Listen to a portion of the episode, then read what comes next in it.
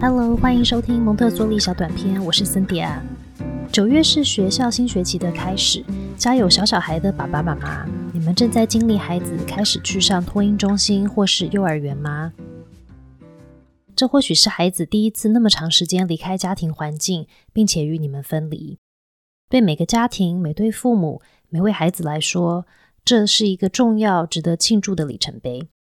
然而，孩子初次自己去上学的这个分离，也为爸爸妈妈与孩子带来许多焦虑、不安与担忧。所以，趁着新学期的开始，我们就分两集来聊发展、蒙特梭利，还有初次上学的焦虑。今天我们先聊分离焦虑，在下一集我们再来聊陌生人焦虑，以及总结我们能如何帮助舒缓孩子初次上学的焦虑。谈到小小孩的上学与焦虑，经常会出现“分离焦虑”这个词。直接从字面，我们可以猜测这是因为分离而产生的焦虑，也可以是对分离的焦虑感。就如我们一开始所说的，初次去上学的分离会让爸爸妈妈与孩子都面临焦虑。其实，儿童发展将分离焦虑定为孩子发展中的一项必须也很重要的阶段。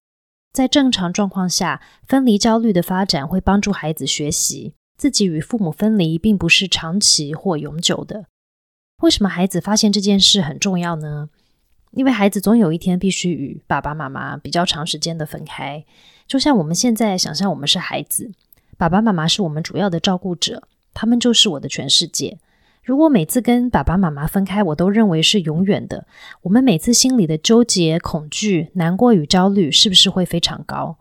但如果我们知道每次跟爸爸妈妈分开都是短暂的，等等，我们就会再见到他们。我们的纠结、恐惧、难过与焦虑是不是会降低非常多？这就是为什么分离焦虑的发展那么重要。因为如果每次孩子跟父母分离都要担心自己的生存与安全，他的心理状态、生活功能与独立性都会严重的受到影响。分离焦虑通常在四到七个月的时候会开始呈现，在十到十八个月左右到达高峰，在两岁到三岁就会结束。也有孩子在年幼时会跳过分离焦虑的阶段，到十五或是十八个月才开始经历。然而，孩子在这个时期正在发展独立性，他们对分离会更有意识，所以比较晚才面对分离焦虑的孩子的情绪反应会更加强烈，哭泣也会更加难安抚。通常在三岁左右的孩子可以比较清楚理解分离与焦虑感，分离对他们来说还是有压力的，但是他们面对分离也有一些期待。同时，他们的语言发展也相对成熟，可以更清楚成人的解释，并表达自己的需求。所以，成人的一致性说辞与态度，包括在说好的时间会准时出现，对三岁左右的孩子来说就更加重要了。那为什么孩子会有分离焦虑这个阶段呢？因为他们还没有发展 object permanence 物体恒存的概念。物体恒存就是虽然我的感官无法察觉一个物体，我还是知道它是存在的。举例来说，没有物体恒存概念的孩子会认为，我看不到妈妈，听不到她的声音，摸不到她，闻不到她的味道，这就表示妈妈不存在或永远不见了。当有物体恒存的概念时，孩子会知道，虽然自己无法用五感察觉到妈妈，但是我知道她还存在。物体恒存的概念就是孩子要透过分离焦虑的阶段发展的。提出孩子会发展物体恒存概念的，就是鼎鼎有名的认知心理学家 Jean Piaget 皮亚杰。他从与孩子的实验与观察，发现了物体恒存的这个概念。首先，他把一个玩具给孩子玩，然后把玩具藏在一个被子下，观察孩子的反应。有些孩子对玩具不见了情绪很激动，有些孩子会开始寻找玩具。皮亚杰提出，这些会寻找玩具的孩子，就是已经发展出物体恒存概念的，因为他们知道看不见的玩具依然存在。不会寻找玩具的孩子，有可能直接转头去做别的事，因为看不到的玩具也直接从他们的意识消失了。孩子也可能会情绪很激动，因为他们认为刚刚正在玩的开心的玩具永远不见了。如果我们回到正处在分离焦虑期、尚未建立物体恒存概念的小朋友，爸爸妈妈对他们的重要性远超越皮亚杰实验中的玩具，所以当孩子与爸爸妈妈分开时，孩子通常都会有很大的情绪反应。孩子到底是怎么发展出物体恒存的概念呢？皮亚杰的认知发展理论将认知发展分为四个阶段，从零岁到十一岁以上，孩子随着年龄的增长，透过在环境中的活动，不断的建立与调整自己吸收知识的认知方式，以及解决问题的思维能力。第一阶段是零岁到两岁的 sensory motor 感官动作期，孩子透过感官与动作来发挥天生的基本行为模式。皮亚杰称这个天生的行为模式为 schema 基模，是人类吸收知识的基本架构。以筋膜作为基础，孩子也会运用感官与动作来帮助自己，逐渐的建构起对世界的理解。在第一阶段的发展期末，孩子会认识外在的物品或对象是独立于自己，而且是永恒的。孩子在一岁左右会发展出物体恒存的概念，并且从出生时的本能反射动作发展至由自己意识控制、有目的性的活动。在零到两岁间，孩子会建立对外在物品或对象的内在认知。有物体恒存概念的孩子，有能力在心智里为真实物品建立内在符号或表象。也就是说，孩子能够象征性的想象自己看不到的物品。